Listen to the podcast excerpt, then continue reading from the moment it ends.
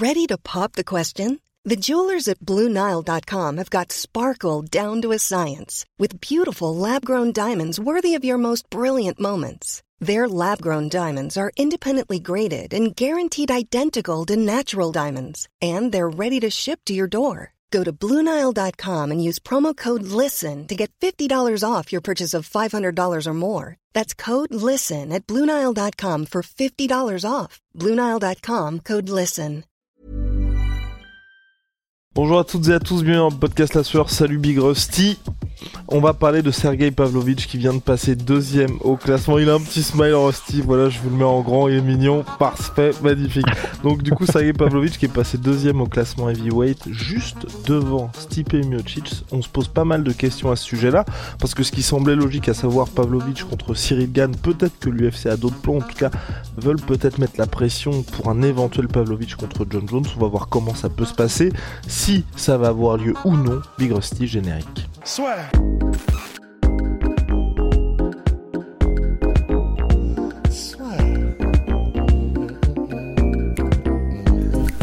Paris sur le MMA avec une ibet. Quelle sera l'issue du combat? Une soumission? Un chaos? Paris sur les meilleures cotes avec une bête. John Jones, Stipe Miocic, ça devait à la base, à la base des bases se faire au mois de septembre dernier 2022, finalement décalé à décembre, ça ne se faisait pas non plus. Ensuite, c'était John Jones contre Francis Ngannou en mars. Francis Ngannou, vous savez ce qui s'est passé, il n'est plus à l'UFC. On a eu finalement John Jones contre Cyril Gann. John Jones s'impose contre Cyril. Ensuite, John Jones parle d'un combat contre Miocic. Il souhaite avoir le combat au mois de juillet. Finalement, ça ne se fait pas en juillet. On cible désormais la date de novembre pour John Jones contre Stipe Miocic. Mais problème, ça a l'air en tout cas, comme ça de l'extérieur, de coincer du côté de Stipe Miocic. Et on peut aussi être surpris de voir que, tiens, tiens, tiens, Pavlovich, avec sa victoire sur Curtis Blades, est passé devant Stipe Miocic. Et généralement, quand l'UFC fait ça, c'est ce que Rusty m'a envoyé en mode il y a peut-être anguille sous roche. Ouais, monsieur. Tiens, tiens, tiens. Bah, c'est vrai que on sait que l'UFC, plus le, plus mieux la personne est classée et mieux ils peuvent le vendre. Et là, euh, c'était, bah, ils pouvaient dire que Stipe Miocic était le numéro 2 mondial parce que du coup, il y a champion numéro 1, numéro 2. Il y a aussi ce truc-là qui est assez euh, cocasse. Mais jusque-là, il pouvait donc, s'il y avait ce fameux combat entre Miocic et Jones, le vendre en tant que champion versus numéro 2 mondial. Et là, le fait de le faire reculer d'une place, et ils étaient vraiment pas obligés. Et c'est ça, moi, qui, où j'étais en mode, pourquoi faire ça? Parce que, bon, il a battu Curtis Blades, Pavlovich, et c'est vrai que dans la théorie, ça peut lui, rien que ça, plus son run, ça peut lui garantir un title shot. Mais comme tu l'as dit, on sait que, bah, a préféré à choisir probablement que l'UFC veut Jones Miocic. Mais là, alors que Curtis Blades était quatrième, euh, rien n'obligeait l'UFC à faire passer euh, de Pavlovich devant Miocic. Vraiment, il y avait, il y a, aucune réelle raison. Et tout ça s'emboîtant les, uns dans les autres, bah en fait, c'est vrai que même si lors de la conférence d'après combat de Allen versus Holloway, euh, Dana White était en mode bon bah ça avance un petit peu avec Jones Miocic, ça devrait le faire machin. Bah là, pour moi, c'est peut-être le signe que en fait, ça n'avance pas tant que ça. En fait, peut-être que si ça se trouve, Miocic ou Jones, mais est en train de, redemander à ce que ce soit peut-être plus 2024 parce que blessure, peut-être parce que j'en sais rien, on n'en sait rien. Et ça, il y a, que Campbell, euh, Hunter Campbell et Dana White et ceux qui sont dans le secret qui le savent.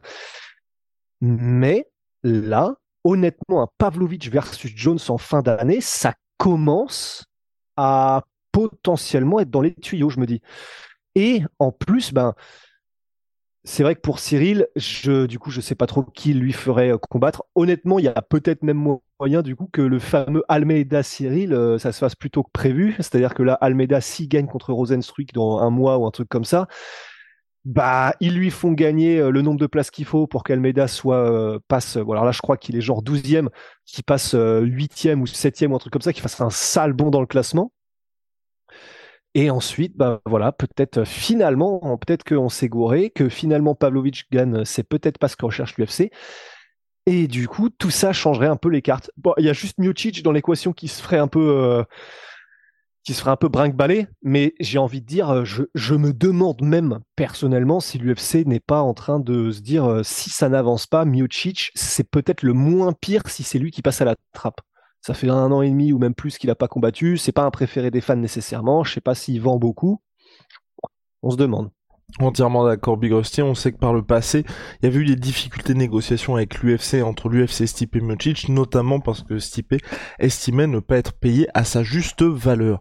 Je te propose d'avancer en se projetant sur un combat Pavlovich contre John Jones, parce qu'il y en a pas mal qui font campagne pour un tel combat, euh, même si c'est vrai que pour moi, il devrait passer une nouvelle étape, on va dire Pavlovich, au regard de Stipe Miocic sur le papier, on sait tous que l'UFC, quand financièrement il y a un intérêt, euh, ils vont plutôt aller dans cette euh, direction-là plutôt que le sportif.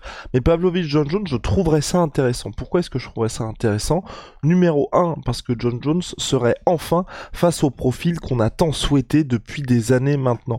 On n'a pas eu John Jones contre Anthony Johnson, feu Anthony Johnson. On n'a pas eu John Jones contre Francis Ngannou, mais on pourrait avoir John Jones contre Pavlovich. Pourquoi est-ce que je dis ça? C'est parce que John Jones, c'est vrai que certes, dans sa il a affronté tous les profils, mais pas ce gars qui, au premier round, peut vous éteindre sur un seul coup. Il éteint pas forcément sur un seul coup Pavlovich, mais vous comprenez, le, le délire quand je dis ça, c'est vous avez un tank où les cinq premières minutes, c'est un enfer. Et John Jones, malheureusement, là où on aurait pu avoir ces combats-là, on ne les a pas eu maintenant.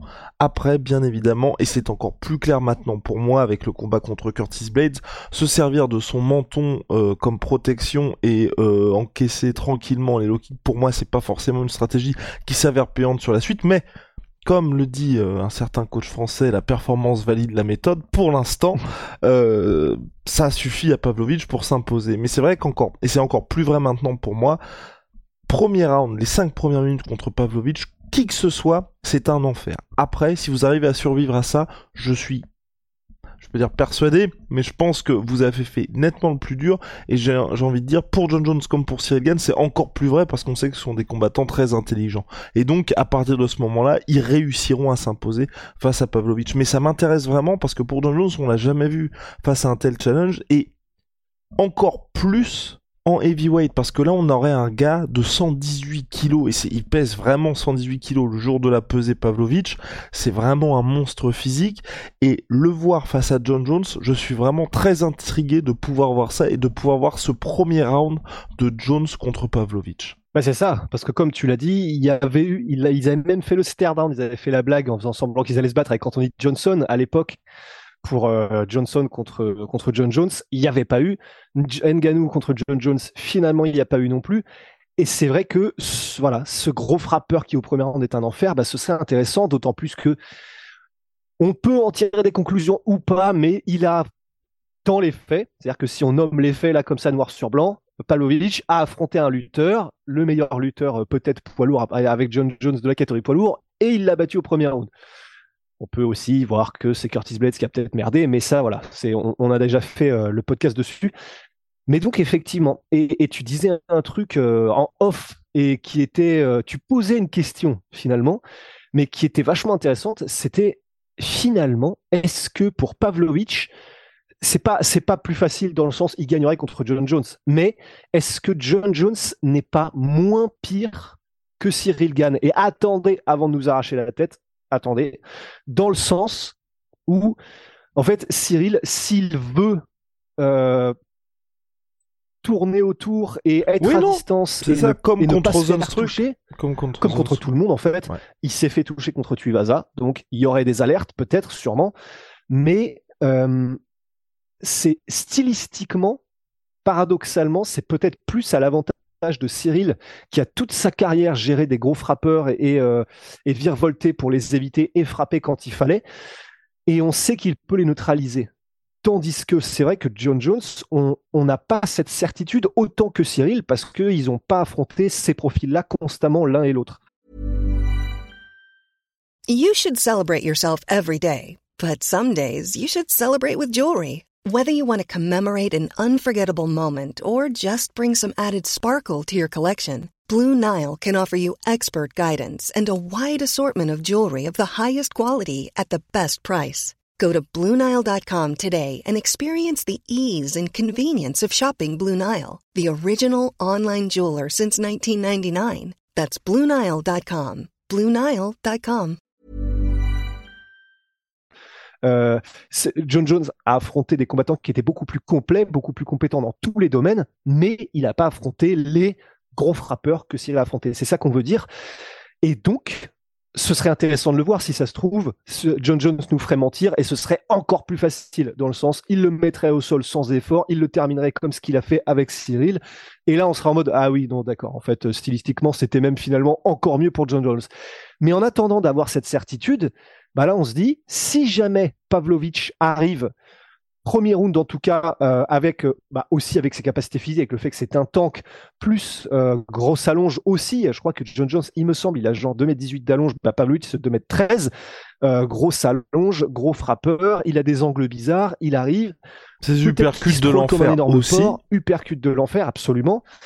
Donc on aurait la réponse que en voyant le combat mais mais stylistiquement on a plus de questions entre euh, un Pavlovich et un Jones qu'on en aurait, je pense, entre un Pavlovich et un Cyril. Et c'est ça qui est intéressant. Entièrement d'accord, Big Rusty. Et euh, je pense aussi, et c'est l'avantage de ce combat-là, je pense que si l'UFC n'arrive pas à finaliser Miocic contre Jones, je pense que ça peut se vendre tout seul le Pavlovich contre John Jones. Ça se vend tout seul parce que euh, bah, là, il ne manquerait plus qu'il aille au UFC PI euh, Pavlovich et qu'il batte leur corps d'Enganou sur le, sur le cube, tu vois. Alors là, si là, il peut battre leur corps d'Enganou, on excite la, la, la, il a la force d'une euh, Ford Impala ou je sais pas trop quoi. Euh, il bat son score d'une Ford Escort, pardon. Il bat le record de Francis Ngannou et l'UFC en fait tout un foin. Il est sur six victoires en premier round par KO ou d'affilée, ce que Francis Ngannou n'avait pas fait.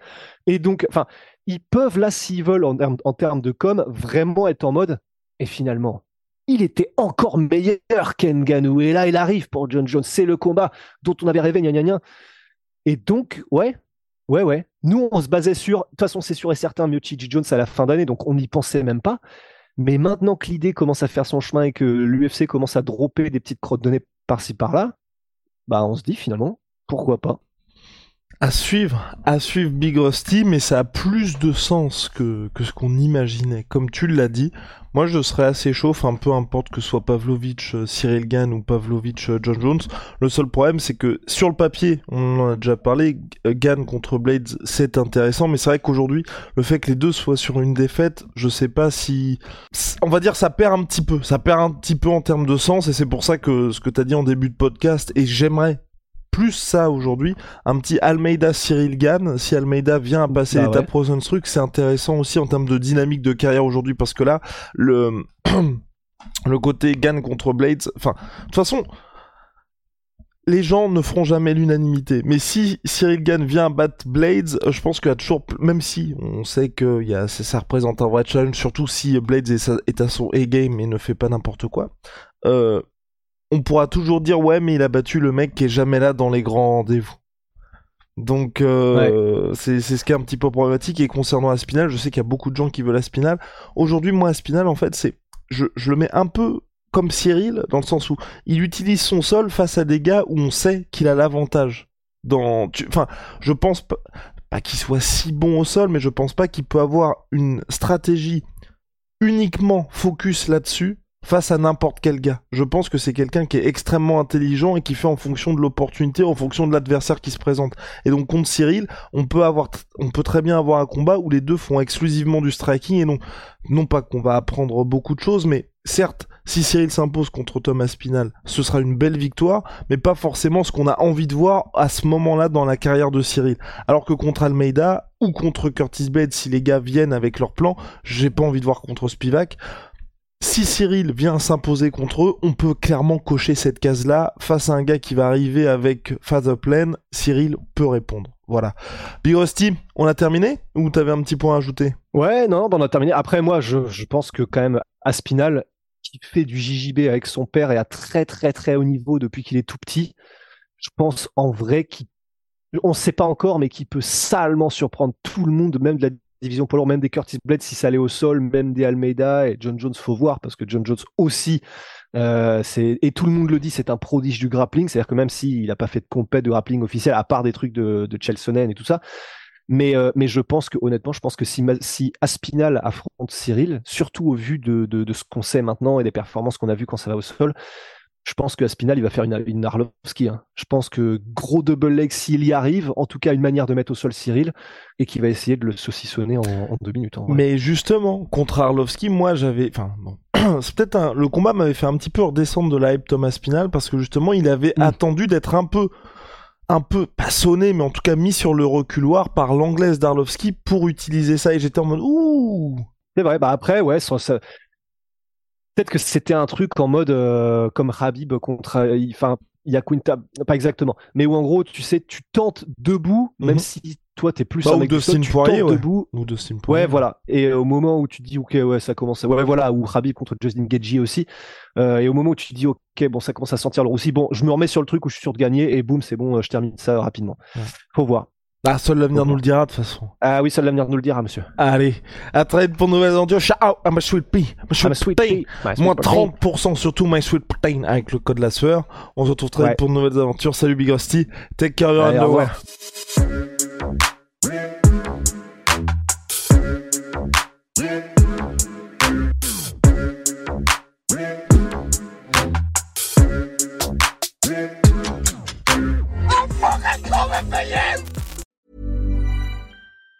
Planning for your next trip? Elevate your travel style with Quince. Quince has all the jet setting essentials you'll want for your next getaway, like European linen, premium luggage options, buttery soft Italian leather bags, and so much more. And it's all priced at 50 to 80% less than similar brands. Plus, Quince only works with factories that use safe and ethical manufacturing practices. Pack your bags with high-quality essentials you'll be wearing for vacations to come with Quince. Go to quince.com slash trip for free shipping and 365-day returns.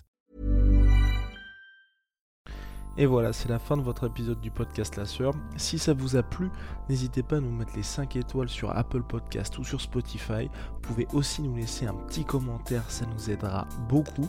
Et si vous voulez aller plus loin avec nous, vous tapez La Sueur sur toutes les plateformes ou sur les réseaux sociaux, vous nous trouverez. Et là, vous nous écoutez très certainement en audio. On est aussi en vidéo sur YouTube, mais également sur Snapchat. Là encore, vous tapez La Sueur et on sera là.